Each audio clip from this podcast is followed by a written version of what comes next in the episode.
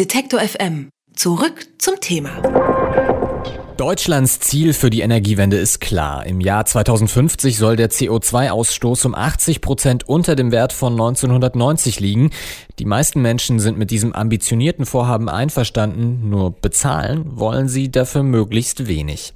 Deshalb streiten sich Politiker und Experten darüber, welcher Weg zur Energiewende der beste und vor allem der billigste ist.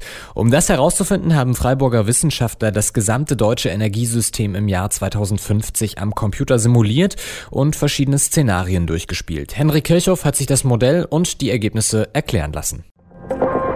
Green Radio Umwelt und Nachhaltigkeit bei Detektor FM in Kooperation mit dem Umweltbundesamt. Bundesweit 80 Prozent weniger Treibhausgase als 1990. Das bedeutet, wir brauchen neue Kraftwerke, neue Energiespeicher, effizientere Heizungen und andere Antriebstechniken für unsere Autos. Sprich, das gesamte Energiesystem muss sich ändern. Doch wie lässt sich dieses Ziel am günstigsten erreichen? Die Antwort darauf gibt ein Computermodell des Fraunhofer Instituts für Solare Energiesysteme in Freiburg, wie Hans-Martin Henning erklärt, der stellvertretende Leiter des Instituts. Sozusagen einen bestmöglichen Mix aus vielen Maßnahmen, einerseits Erzeugungsanlagen, erneuerbare Energien, äh, Kraft-Wärme-Kopplungsanlagen, Solarthermie für die Wärmeversorgung, Biomasseeinsatz und auf der anderen Seite aber auch Verbrauchsreduktion und da haben wir insbesondere die energetische Sanierung des Gebäudebestandes als eine wesentliche Stellschraube mit in die Modellierung aufgenommen. Die Forscher haben das gesamte deutsche Energiesystem des Jahres 2050 simuliert, heruntergebrochen auf jede einzelne Stunde des Jahres.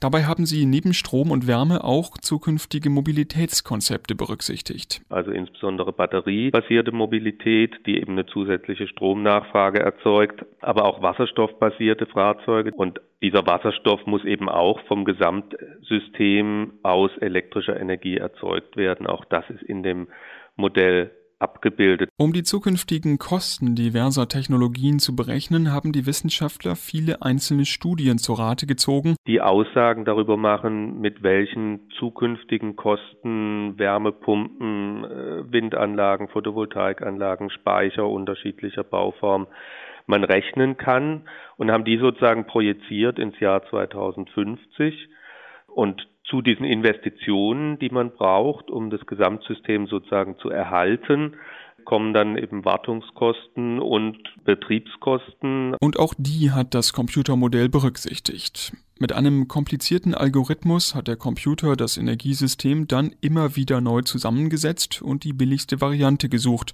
die das Ziel von 80% Treibhausgaseinsparung noch erreicht. In weiteren Durchläufen haben die Forscher Szenarien für noch strengere Klimaschutzziele durchgespielt. Wollte man beispielsweise statt 80 Prozent sogar 90 Prozent der Treibhausgase einsparen, würde das System deutlich teurer und sähe völlig anders aus, denn dann könnte man nur noch sehr wenige fossile Brennstoffe einsetzen. Und dann das System nochmal sehr viel stärker strombasiert ist und wir eben entsprechend mehr Wind- und Solarenergiewandler brauchen. Bei, Im Wärmebereich beispielsweise werden dann die elektrischen Wärmepumpen absolut dominant, während bei 80 Prozent Treibhausgasemissionsminderung auch noch eine ganze Menge ja, verbrennungsbasierte Heizsysteme im System sind. Das Rückgrat des künftigen Energiesystems sind Wind- und Sonnenenergie. Die Leistung der Windkraft an Land müsste sich im Vergleich zu heute vervierfachen und auch die Sonnenenergie müsste weiter deutlich ausgebaut werden. Doch das allein reicht nicht, auch der Verbrauch muss sinken, vor allem der Wärmeverbrauch in Gebäuden. Er müsste sich mindestens halbieren, sagt Hans-Martin Henning. Und auch beim Verkehr wären einige Änderungen nötig. Rund 40 Prozent des Verkehrs würde durch klassische Brennstoffe gedeckt, also Mineralöl basiert oder auch Erdgas basiert. Aber die anderen 60 Prozent wären eben anteilig über Batteriefahrzeuge, insbesondere für städtische Mobilität und 30 Prozent dann über Wasserstoff, Brennstoffzelle, Elektromotor. Bleibt die alles entscheidende Frage, was würde uns dieses nachhaltige Energiesystem im Jahr 2050 kosten? Den Umstieg selbst haben die Wissenschaftler nicht berechnet, wohl aber den laufenden Betrieb. Dafür lägen die volkswirtschaftlichen Kosten pro Jahr bei etwa 170 Milliarden Euro. Für unser heutiges Energiesystem geben wir mindestens 260 Milliarden Euro aus, sagt Hans-Martin Henning. Diese Zahlen dürfe man zwar nicht direkt miteinander vergleichen, aber eines sei sicher. Wenn die Umstellung des Energiesystems erfolgt ist, sind wir zumindest nicht teurer als das, was unser Energiesystem uns alle zusammen heute kostet. Wenn wir die Energiewende nicht machen und auch in 2050 noch ein Energiesystem hätten, was sehr stark auf fossilen Energieträgern basiert, würde es sicher teurer sein als heute, weil natürlich die globale Nachfrage nach Energie diese Energieträger auch zukünftig weiter verteuern wird. Was der Umstieg selbst kostet, bleibt zunächst offen und damit auch die Frage, ab wann sich die Energiewende wirtschaftlich auszahlt.